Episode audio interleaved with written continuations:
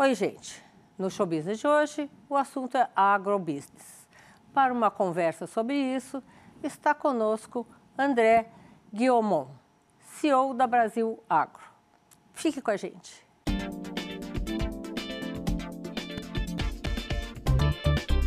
Engenheiro agrônomo, iniciou a carreira no setor agrícola há três décadas. Ele assumiu cargos de liderança, sendo responsável pela implantação de projetos de produção e comercialização de diversas commodities. Vamos falar agora com André Guilhom, CEO da Brasil Agro.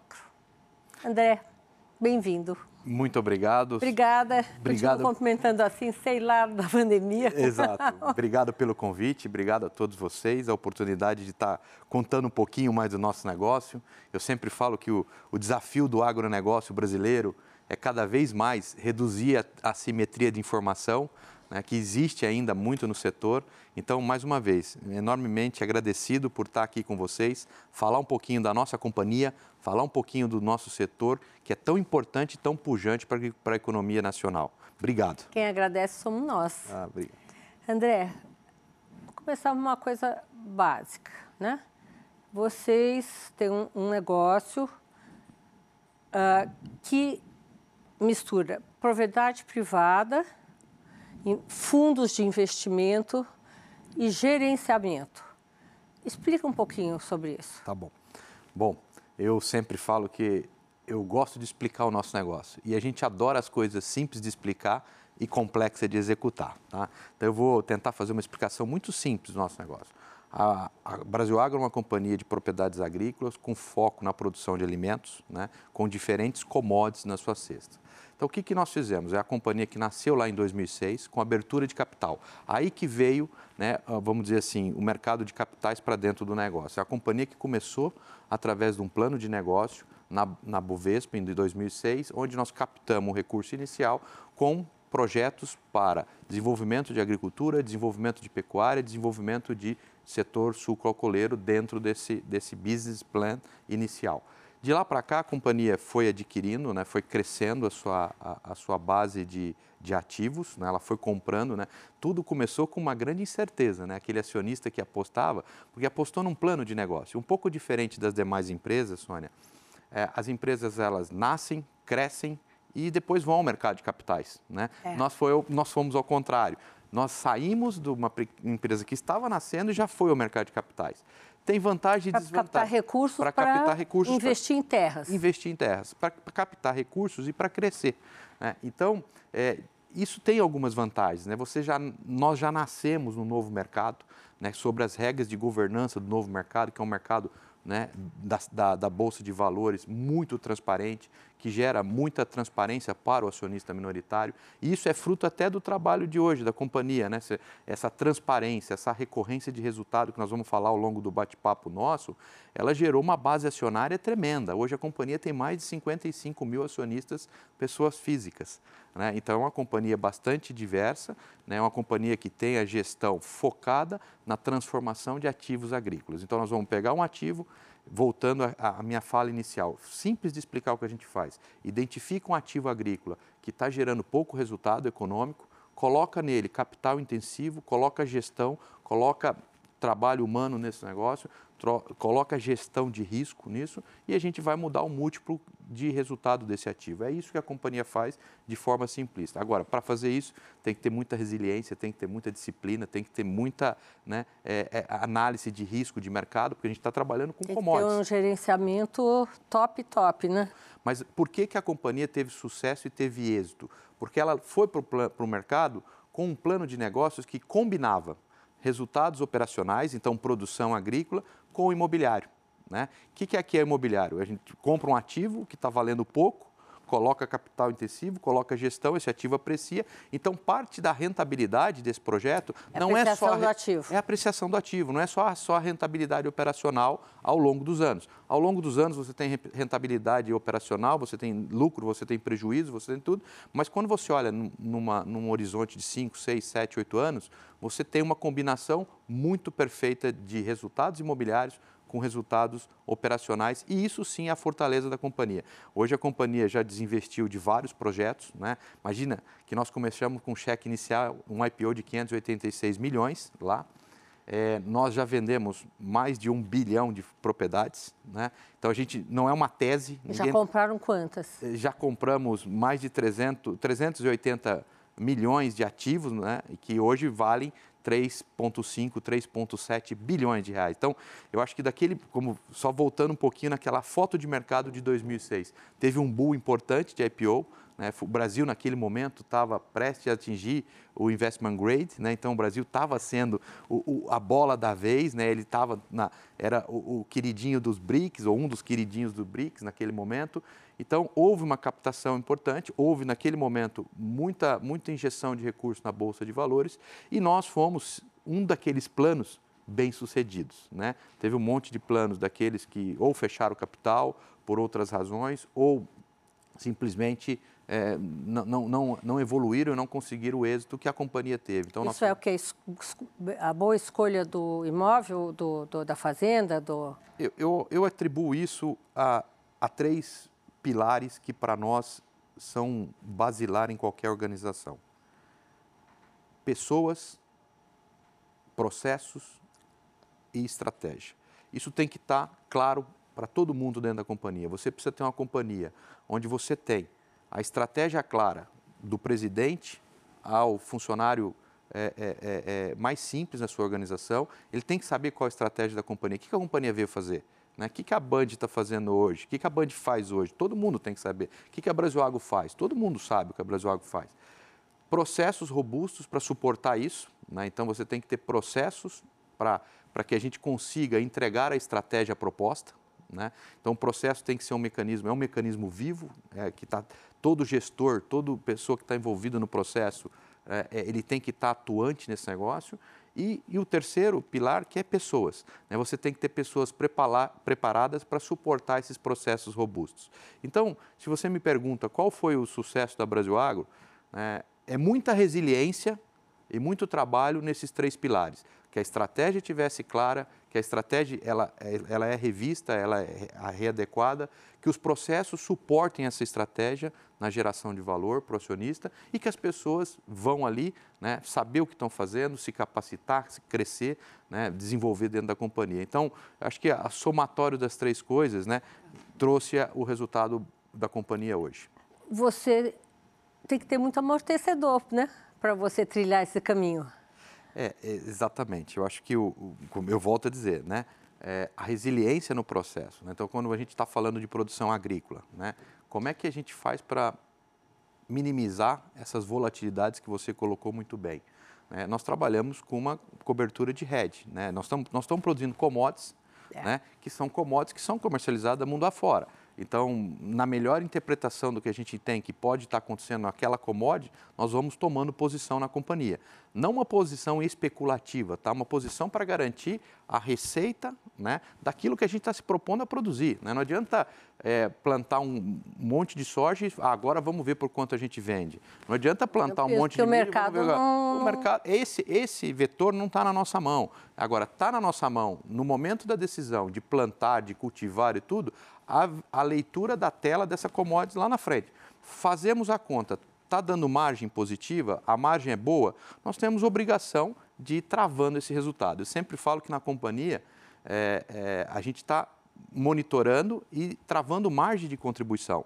Né? Se eu vou vender, se eu tomei a posição de custos, eu tenho que tomar a posição de venda. Eu não posso andar descasado. Exatamente. E isso que você está falando é muito importante, principalmente em momentos como esse, que a gente está vendo muita volatilidade operacional. Né? Olha o câmbio. O câmbio há poucos dias estava 4,60, hoje, ontem estava 5,15. Então, isso dá um impacto tremendo na receita de qualquer produto que é dolarizado. Né? E tem uma coisa importante para vocês, né? Durante a, a, a, essa, essa pandemia. Bom, nessa pandemia as commodities surfaram muito bem, né? Foi tudo ótimo. Agora, com a guerra da Ucrânia, já não foi assim. Né? Fertilizantes, corte. Como vocês estão lidando com isso? Tá bom. Bom, é, vou responder, um, vou pegar um ganchinho na pandemia antes de tá. chegar na, na, Ucrânia, tá? Se me permite. É, a pandemia, o que, que ela fez no mundo de certa forma? Ela fez com que todos os bancos centrais fizessem uma injeção tremenda de capital, né? gerou, um processo, gerou um processo inflacionário oriundo de uma demanda de consumo. Né? Então, esse, esse processo... Escassez de produto. E escassez de produto também. Essa demanda de consumo fez com que as commodities apreciassem. Né? Então, durante a pandemia, tudo certo. tudo certo, a grande maioria das commodities, né? As, o que a gente chama de soft commodities, né? as commodities de alimento, durante a pandemia a gente viu hard commodities ah, caírem muito. Então a gente viu petróleo, a gente viu né, uma série de coisas no começo da pandemia com tanta certeza. Então eu acho que a pandemia ela trouxe né, é, é, é uma, uma visão muito clara né, do que do, do quão nobre é a nossa atividade. Né? Você pode parar de se locomover, você pode parar de, de ir no estúdio de beleza, você pode parar de não sei a, a gente pode parar uma série de nos podemos privar de uma série de coisas, mas a gente não pode se privar da alimentação. Né? Então, mostrou, eu acho que a pandemia trouxe para a sociedade civil como um todo uma, a importância do agronegócio. Não só aqui, tá, Sônia? É, lembra quando a gente via aquelas imagens da pandemia do supermercado na Europa, sem alimento, tudo? Então, acho que mudou um pouco a percepção né, da sociedade civil da importância do agronegócio provedor de alimentos. Tá? Então, esse para mim foi a grande mensagem da pandemia. Passando a pandemia, a gente estava quase achando que estava superando, vem a guerra da Ucrânia. E a guerra da Ucrânia, de novo, ela interrompe fluxos. Né? Toda vez que você interrompe fluxos, né, é, a gente tem dificuldade de abastecimento. O Brasil é um país que produz muito alimentos. Né? É, o Brasil, na, ao longo dessas três décadas que você falou na nossa introdução, eu, como, quando me graduei na, na Exalc, é, o Brasil produzia 65 milhões de toneladas de grãos. E nós estamos falando há 26 anos atrás, 27 anos. Hoje, o Brasil produz mais de 260 milhões de toneladas de grãos. Ou seja, o Brasil saiu de 60 e foi para 260 em 25 anos, vamos falar, é, mostrando a, a, a, a, resiliência disso. É, esse crescimento do agronegócio brasileiro, né, tão pujante, ele não foi acompanhado pela indústria de fertilizantes. Exatamente isso que eu te perguntar. Tá. Então, Por quê?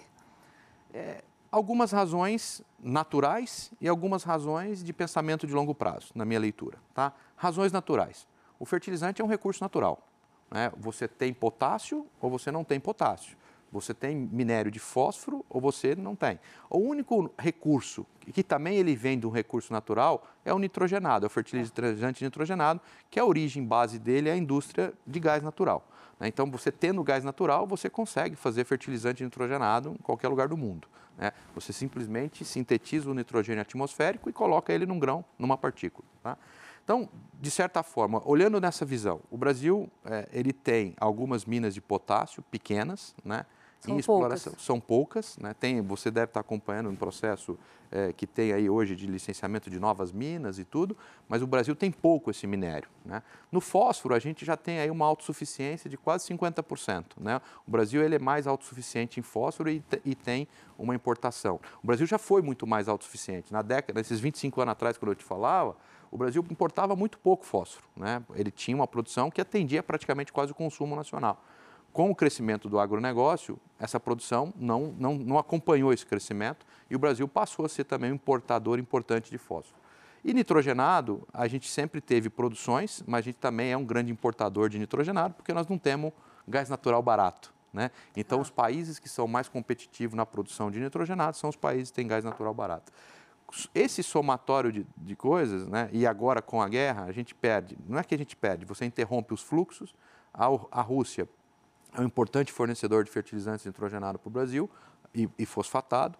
A Bielorrússia é um importante fornecedor de potássio para o Brasil, que está também na zona de conflito.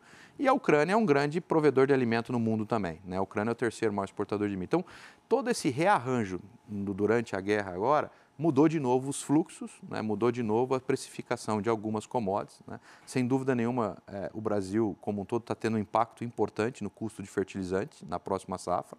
Né? É, não tenho dúvida nenhuma, por mais que se o conflito se resolva amanhã, não tem tempo hábil, né? Não tem que, tempo hábil, né? Para que tudo chegue ao normal, para que se restabeleça fluxos, para que então é, a gente vai ter sim uma, uma próxima safra agrícola brasileira. É, eu não diria que a gente a gente vê alguma restrição de fornecimento, mas a gente vê um, uma, um preço de formação de custo muito mais elevado.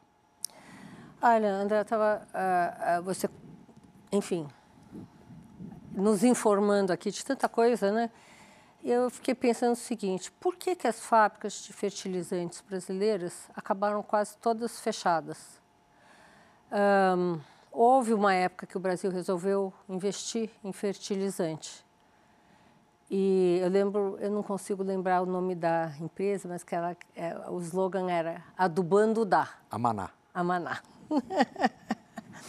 era exatamente isso. É, é, e isso foi minguando, minguando. Qual foi o, o, o, start disso? Qual foi o problema? Eu lembro a Bung tinha uma emporiação de fertilizantes enorme no Brasil. O que, que aconteceu?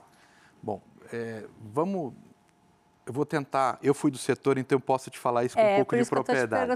É, o, o, setor ele tem, vamos dizer assim, a, a, mineração, a produção, né, e a comercialização. Então essas empresas, né, é, Maná, Copas, Fertibrais, IAP, Takenaka, a grande maioria dessas empresas, o que, que elas sempre fizeram? Elas compravam matéria-prima, né, ah. misturam os, os nutrientes nitrogênio, matéria-prima fósforo, nacional. Comprava matéria-prima nacional ou importava tá. já no caso do potássio desde lá de trás. Tá. tá? Então elas compravam matéria-prima e, e, misturavam isso, né? E vendiam isso no mercado, no mercado doméstico. Essa atividade ela teve muita concorrência, muita competição e as empresas que sobressaíram nisso foram as empresas que tinham a produção de matéria-prima também. Tá. Então houve no setor de fertilizantes uma consolidação muito grande nos anos 2005, 2006. Para não dizer uma guerra, né? Para não dizer uma guerra. Então, houve uma consolidação, grande parte dessas empresas que gente, nós falamos aqui, elas foram consolidadas em grandes multinacionais, né, que são produtoras de matéria-prima também. Né? Então, elas passaram, o, o, o, setor tinha uma redução de margem importante e é, tinha que estar na produção de matéria-prima. Isso que aconteceu no Brasil. É, e aí, quando você fala em produção de matéria-prima, eu vou comprar matéria-prima onde é mais barato para mim produzir. Eu também, vamos colocar o chapéu da indústria, né? Ela começou, olha, eu consigo me abastecer de nitrogenado da Rússia mais barato do que eu comprar o nitrogenado, não sei, da Flórida. Eu consigo comprar fosfatado da Argélia, Marrocos, mais barato do que eu consigo comprar de Tampa. Então, a gente criou-se aí o que a gente sempre imaginou que era o correto. Um mundo globalizado, os fluxos são fluidos, né? E a pandemia e a guerra mostrou para a gente que o mundo não é tão fluido assim. Né? E acho que as empresas. E não vai voltar a ser. Né? É, e não vai voltar a ser. Então, acho que todo mundo, acho que, tirando aqui meu chapéu de Brasil Agro, mas nós, como sociedade civil, vamos ter que repensar um pouco a questão dos fluxos. Né? A gente viu pandemia, a gente viu uma série de coisas, né? medicamentos, equipamentos hospitalares. Agora a gente está vivendo o fertilizante com a guerra. Né? Imagina, nós estamos vivendo o fertilizante com a guerra. Mas imagina o europeu, está vivendo o problema da falta de trigo na dispensa de casa, né, porque a Ucrânia e a Rússia são grandes fornecedores de trigo. Então, assim, o que mostra para a gente a é. preocupação que nós temos que ter como sociedade civil, Sônia. Autossuficiente em termos Talvez alimentares, não seja, não seja menos. ser autossuficiente a palavra, mas a gente precisa ter é, o mundo vai passar a ter, na nossa leitura, estoques de passagem que permitam você se regular um pouco melhor. Né? Tá. O que mostrou para a gente a pandemia, o que mostrou para a gente aquele acidente no canal de Suez com aquele navio, ou o que mostrou para a gente agora a guerra da Ucrânia, que esses fluxos eles são é, é, não, tão, não tão fluidos assim. E isso, o estoque não pode ser tão baixo. Exatamente. E para é. ter uma reprecificação dos estoques de passagem, você tem uma produção que é finita, né, que está crescendo um yield pequeno ao ano. E você tem uma reprecificação dos estoques de passagem. Até que esses estoques sejam reprecificados, é um pouco do que a gente acredita, que nós vamos ter um bom preço de commodities até que isso reprecifique. Né? Em, em, reprecifique não em patamares de preço, reprecifique em volumes. Tá. Então, acho que é isso que. É um resumão é da guerra. André, vou te interromper só um minutinho, tá? Já já a gente volta. Gente, no próximo bloco tem mais conversa com André Guillaumont, CEO da Brasil Agro. Não saia daqui.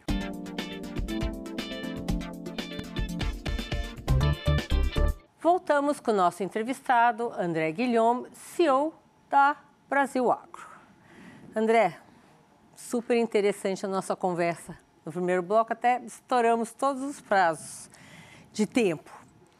Uh, queria voltar a Brasil Agro em si. hoje, o preço da terra no Brasil está caro, está barato, acompanhou a inflação, é, acompanhou Commodity. CDI, enfim. Legal. Bom, é, ótima pergunta. Isso é uma coisa que a gente acompanha no dia a dia, que é o reflexo do nossa, da nossa ação na Bolsa e tudo. É, a gente viveu agora nos últimos três anos, vamos dizer assim, desde quando começou, que a gente teve a aceleração desses preços de commodities, né? a gente viveu um momento de apreciação importante no preço da terra agrícola brasileira. Né? É, nada mais do que é, ele tá, o preço da terra agrícola brasileira está muito ligado ao preço das commodities. Né? Tá. Então, quando você olha uma área que produz soja no Mato Grosso, uma área que produz soja em Goiás, uma área que produz soja na Bahia, ela vale um múltiplo de saca de soja. Tá. Se a saca de soja vale 100, ela vale X vezes 100. É atrelado a isso. Se, se, a saca de soja vale 200, ela vale X vezes 200. Né? O que, que a gente viu nos últimos anos? Como a gente viu uma margem de contribuição muito positiva para o agricultor, né? o agricultor vem reinvestindo bastante. E o agricultor, quando a gente fala reinvestir, é melhorar o parque de máquina, gastar com armazenagem, com verticalização de produções, algumas coisas, e basicamente também com crescimento e expansão de terras, de áreas. Ah. Né? Então, isso tem feito com que o mercado tenha sido muito líquido, né? e todo ah. mercado que é líquido, que tem liquidez presente, ele tem apreciação. Né? apreciação. Né? Quando você fala o mercado imobiliário de São Paulo, se ele tiver muita liquidez, os apartamentos vão subir de preço. Né? Então, e o mercado ele tem, tido, ele tem sido líquido nos últimos anos. Por quê? Por essa razão que nós acabamos de falar. A gente tem tido margens muito positivas para o produtor, né, que tem feito ele reinvestir no seu negócio e tornado o mercado líquido. Então, a gente viveu uma, uma apreciação nos últimos anos muito mais importante do que CDI, do que qualquer outro índice inflacionário. Foi bem acima. Foi bem acima em função, porque as commodities foram bem acima. Né? Ah, tá. As commodities apreciaram muito mais do que o CDI, então a rentabilidade apreciou muito mais que o CDI. É, no médio e longo prazo, a, a terra, é, ela sempre ela vai corrigir mais do que a inflação. Tá? A terra, Isso é histórico? Isso é histórico. A terra, no fundo, no fundo, é, Sônia, no momento, vamos tirar o momento de euforia do tudo que, que nós estamos vivendo nos últimos cinco, seis anos de preços bons de commodities, mas vamos, vamos olhar para trás também. Né? A terra, quando ela não está, com você não tem essa geração tão grande de renda, né, ou essa rentabilidade tão alta, ela também passa a ser um ativo muito defensivo né, é, como reserva de valor. Então, ela Se o tá... mundo acabar, você tem onde plantar, morar e fazer autossustentação. É, ele, é, você tem um ativo muito líquido na mão, né? Então, é aquele ativo que você...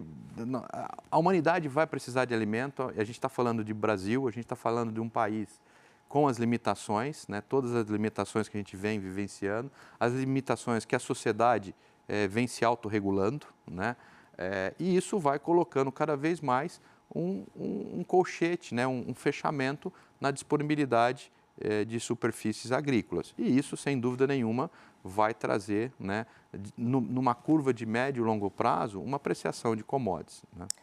Uh, André, você tem ideia de, de, assim, do que existe de terra disponível, uh, não utilizada de maneira produtiva e própria? Que já já está desmatada, já está lá, já foi usada e ninguém usa para nada. Você tem uma ideia de que tem. quanto que tem? Bom, vamos lá. Esse número aí eu vou eu vou dar um range, né? Vou dar um intervalo, né? É, mas aí esse número é em função de levantamentos da Embrapa, né? Ah. Levantamentos do próprio USDA, né? Da, o, o Departamento de Agricultura dos Estados Unidos e levantamentos também da própria FAO, né? É, vou tentar dar um, um raio-x de tá. onde está essa terra para você. É, o Brasil agrícola, esse Brasil pujante que nós conhecemos, que produz tudo, esse Brasil nessa safra produziu em 72 milhões de hectares. Né? Olha só, o Brasil tem um, e 2 milhões de hectares. O Brasil é um território de 850 milhões de hectares. Lembra lá da escola? 8 milhões, 500 mil quilômetros? Então, isso são 850 milhões de hectares. Então, o Brasil com 700 72, 72 milhões de hectares, a gente está produzindo em menos de 10% do território nacional. Tá. Então, toda essa pujança agrícola do Brasil, ela é feita em menos de 10% do território nacional. Tá? Bom, o que mais que tem no Brasil? A gente tem um setor pecuário, né, que você tá. conhece, que ele é, é pujante também. O setor pecuário ele ocupa uma extensão de aproximadamente 190 milhões de hectares. Então vamos lá, 850 tira 70 da parte agrícola e tira 190 da parte, parte pecuária. pecuária. Tá? Desses 190 de pecuária, Sônia, te respondendo essa pergunta, ou seja, é, aí dentro dessa pecuária tem o pampa úmido, né, que é pastagem natural, tem o pantanal, né, e tem as áreas que foram antropizadas para utilização com atividade pecuária. Quando a gente soma isso tudo, desses 190 milhões, e, e segundo esses, organismos que eu acabei de citar, nós temos aí entre 45 e 50 milhões de hectares desse, dessa pastagem que ela hoje é subaproveitada. Né? É, foi o que eu imaginei. É, então você, olha só, olha que, por, por, por isso que é empolgante falar de agronegócio no Brasil. Você tem a capacidade de quase colocar outro Brasil agrícola só ocupando essas áreas de, antropizadas. De quem são essas áreas? Essas áreas, elas estão, vamos lá, dos 190, como eu te falei, grande parte é Pantanal, uma parte é Pampa Úmido, outra parte é regiões montanhosas, que não são regiões que têm aptidão agrícola. Né? Essas áreas são de pecuaristas, né, que cada dia mais a expansão da agricultura está indo sobre essas áreas, né, ela está avançando sobre essas áreas, ela está transformando nessas áreas. Essas áreas são de, de vários pecuaristas no Brasil, distribuída é, grande parte dessa concentração. Ela está no norte do Mato Grosso, ela está no, em Goiás, ela está no sul do Pará. Né? A concentração majoritária dessas áreas com aptidão agrícola estão nessas regiões. Então, são subaproveitadas ou não? Sem dúvida nenhuma. Né? Quando a gente olha os índices zootécnicos, que a gente chama agora de zootécnico, quando a gente fala de pecuária, os índices zootécnicos brasileiros são muito baixos. Né? A capacidade de produção de quilos de carne por hectare ano é muito baixa. A capacidade de e lotação. Por que isso? Eu acho que isso é um, é um processo que vem é, é, de, de, de, longa data, mas a, a, pecuária. Falta de investimento. A pecuária teve, a pecuária tem hoje é, exemplos também. Tem pecuaristas modelos que fazem, que tratam o seu pasto como tratam o produtor trata uma lavoura de soja. E tem o pecuarista que ainda utiliza o pasto de uma forma mais extrativista. Né? E esse extrativismo, ao longo dos anos, ele vai exaurindo o solo e você vai criando um ciclo de pobreza. Né? Você tira nutriente do solo, produz carne, tira nutriente do solo e não repõe nutrientes. Essa não é a foto da, da pecuária moderna. Hoje a gente já tem pecuária com grande intensidade, com adubação. Né? O pecuarista moderno hoje, ele já trata a pastagem dele como o agricultor trata a sua lavoura. Né? Isso está mudando também. Toda vez que isso muda também, te libera mais áreas ainda da produção de carne para a área agrícola. Né? Quando você intensifica a sua propriedade, você coloca fertilizantes na pastagem, você, você consegue colocar duas, três vezes mais, mais, a carga animal que você tem lá. Né? Então, ah, aí eu posso tomar a decisão. Eu quero ter duas, três vezes mais a carga animal ou eu quero manter a minha carga animal num pedaço e utilizar a outra parte da propriedade com a agricultura. E é isso que está acontecendo muito no Brasil. Tá. Né? Então, grande parte dessa pecuária está migrando para a área, para a produção agrícola. Essa conta que eu falei de hectares são áreas privadas. Tá. É, o Brasil é um país que preserva muito, né, que tem muita preservação. Eu acho que é, fóruns como esse a gente tem que aproveitar para falar. O Brasil é um país que preserva mais de 66% do seu território nacional. É aquilo que eu falei, o Brasil, a agricultura nossa está em, em 9% do território. É, o Brasil preserva 66% do território através de parques, reservas, terra indígenas e a própria obrigação legal que tem o produtor brasileiro de preservar. André, vou te interromper só um minutinho, tá? Voltamos já já. No próximo bloco tem mais conversa com André Guiomon, CEO da Brasil Agro. Não saia daí.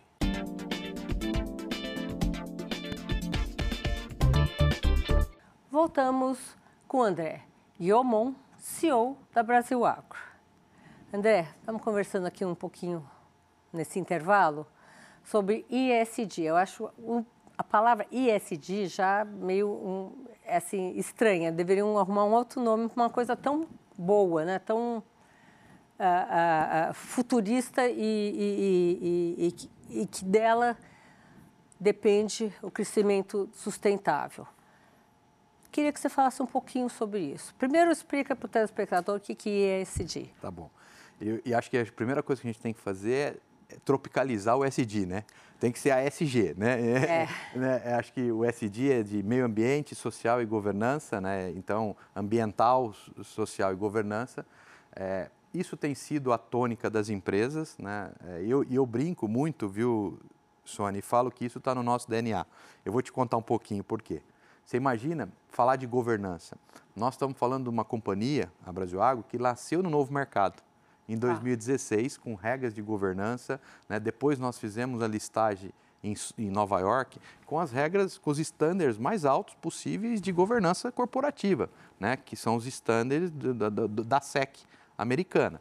Então, assim, eu comecei a sopa, a, a sopa de letrinhas por trás. Governança está no nosso DNA, né? Ah. Sempre foi um negócio, né? Nós somos a primeira empresa é, agrícola dentro da porteira a implementar SAP, esse programa de gestão que é o que todas as empresas têm, o RP. Nós somos a primeira empresa em 2008, 2009. O que é um RP? É, é, um programa que suporta todos os seus processos dentro da organização, né? os processos de emissão de nota, entrada de matéria-prima, saída de produto acabado, controle de caixa, tudo isso. Então, o SAP, que é, um, é, é, é o, é o, programa mais robusto RP do mundo, é, é, nós fomos a primeira empresa agrícola dentro da porteira a implementar SAP. Então, a gente fica muito confortável quando a gente fala de governança dentro da companhia. Tá?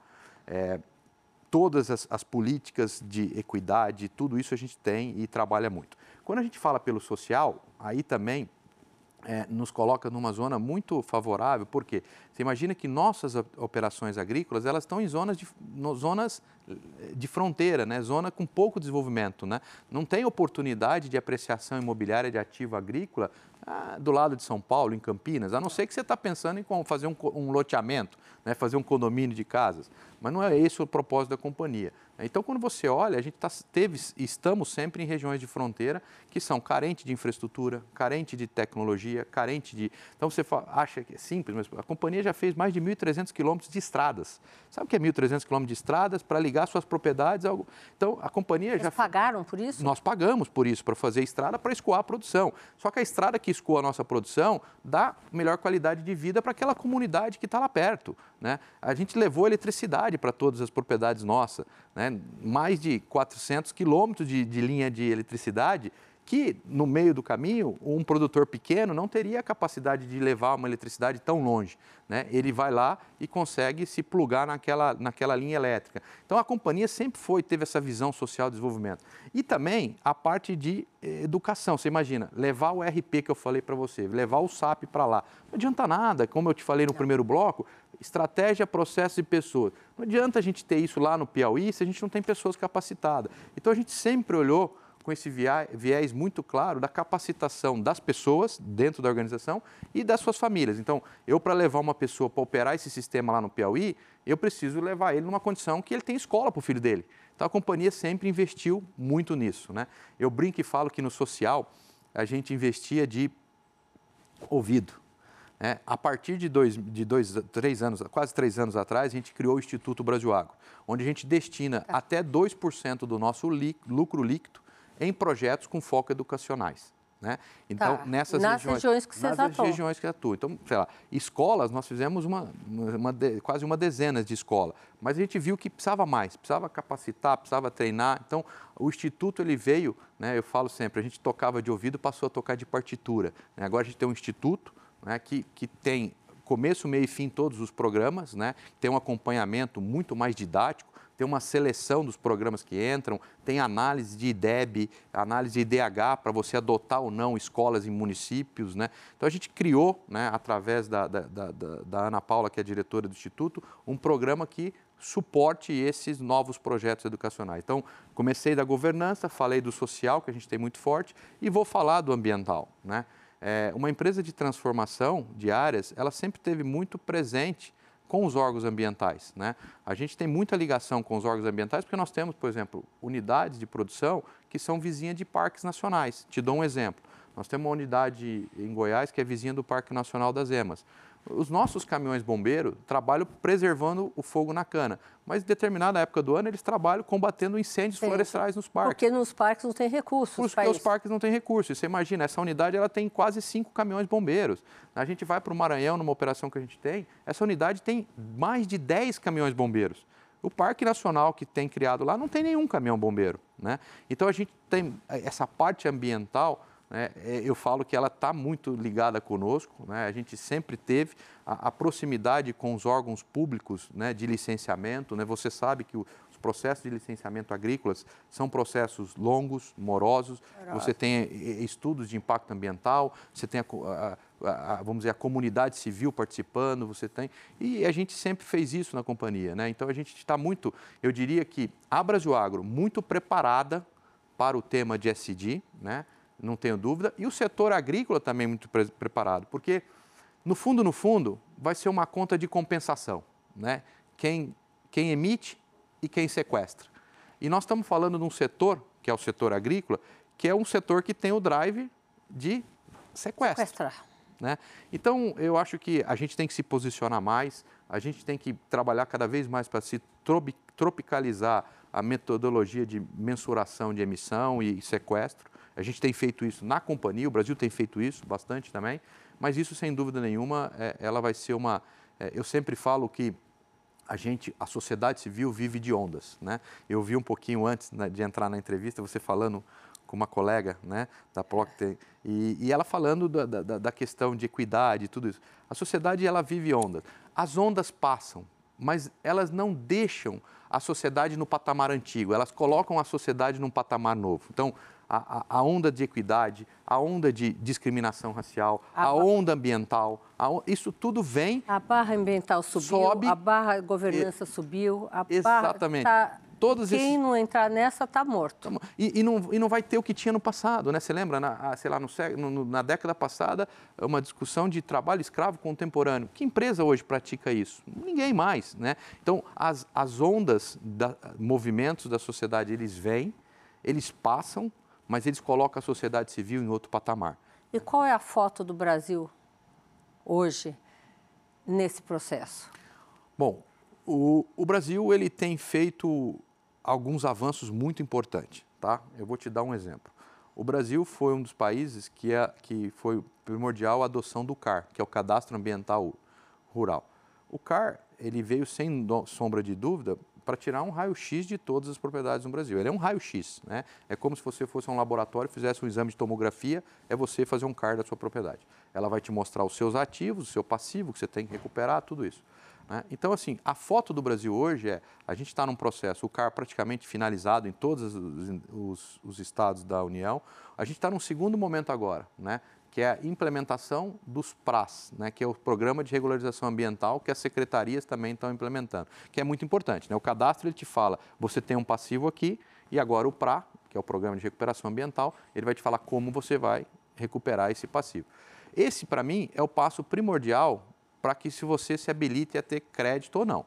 Óbvio que as grandes corporações, as grandes organizações já estão fazendo isso, né? Nós já é. fizemos é. isso tudo, já fizemos isso. Os pequenos estão indo, Os médios. pequenos estão indo também. Os pequenos estão indo vi, através de cooperativas, através de associações, através do próprio trabalho que tem feito o MAPA, que tem feito o, o Ministério do Meio Ambiente, está é, tá tendo uma adequação. Agora, ele acaba, a gente tem que sempre lembrar, né, Sônia, que a política, a, a, a, a política ambiental brasileira ela é única, mas a resolução da CONAMA, mas você tem a particularidade da aplicação delas em função das secretarias estaduais. Então, aí você tem é, secretarias estaduais com diferentes níveis né, de adoção do PRA ou de finalização do CRA. Mas eu acho que, de certa forma, a gente, como sociedade civil, está crescendo bastante nesse tema. Muito obrigada pela sua entrevista, André. Namastê. Espero vê-lo outras vezes por aqui. E queria que você deixasse uma mensagem agora para o nosso telespectador. Eu que agradeço mais uma vez a você, né, a Bandeirantes. Né? Eu sempre falo que nós, como gestores agrícolas, temos que, cada vez que tiver um espaço como esse, aproveitar para reduzir a simetria de informação do setor. Né? E esse, esse bate-papo de hoje vai ajudar muito a reduzir a simetria. É, dizer que a companhia é uma companhia que tem um propósito muito nobre, né? Nosso propósito de produzir alimento é muito legal, né? Quando você acorda todo dia, olha no espelho e fala: o que, que eu vou produzir? O que, que eu vou fazer hoje? Eu vou para uma empresa tomar conta, gerir, trabalhar com pessoas para produzir alimento. Então, esse é um propósito muito nobre né, que o agronegócio brasileiro tem né, e cada vez mais, né, por ter um propósito tão nobre, por ter uma responsabilidade civil tão grande, nós vamos ser cobrados e nós temos que saber lidar com essa cobrança, né? lidar com essa pressão internacional, essa cobrança. Nada mais justo de que o importador lá fora quer saber como a sua carne é produzida, como a sua soja é produzida. Nós temos que ter ferramentas e mecanismos para que isso seja transparente. Tá? Então, mais uma vez, eu agradeço a participação e, e me coloco também à disposição de vocês. O Show Business de hoje acaba por aqui e eu, Sônia Raci, tenho um encontro marcado com você na próxima semana direto dos estúdios da Band aqui em São Paulo. Até lá!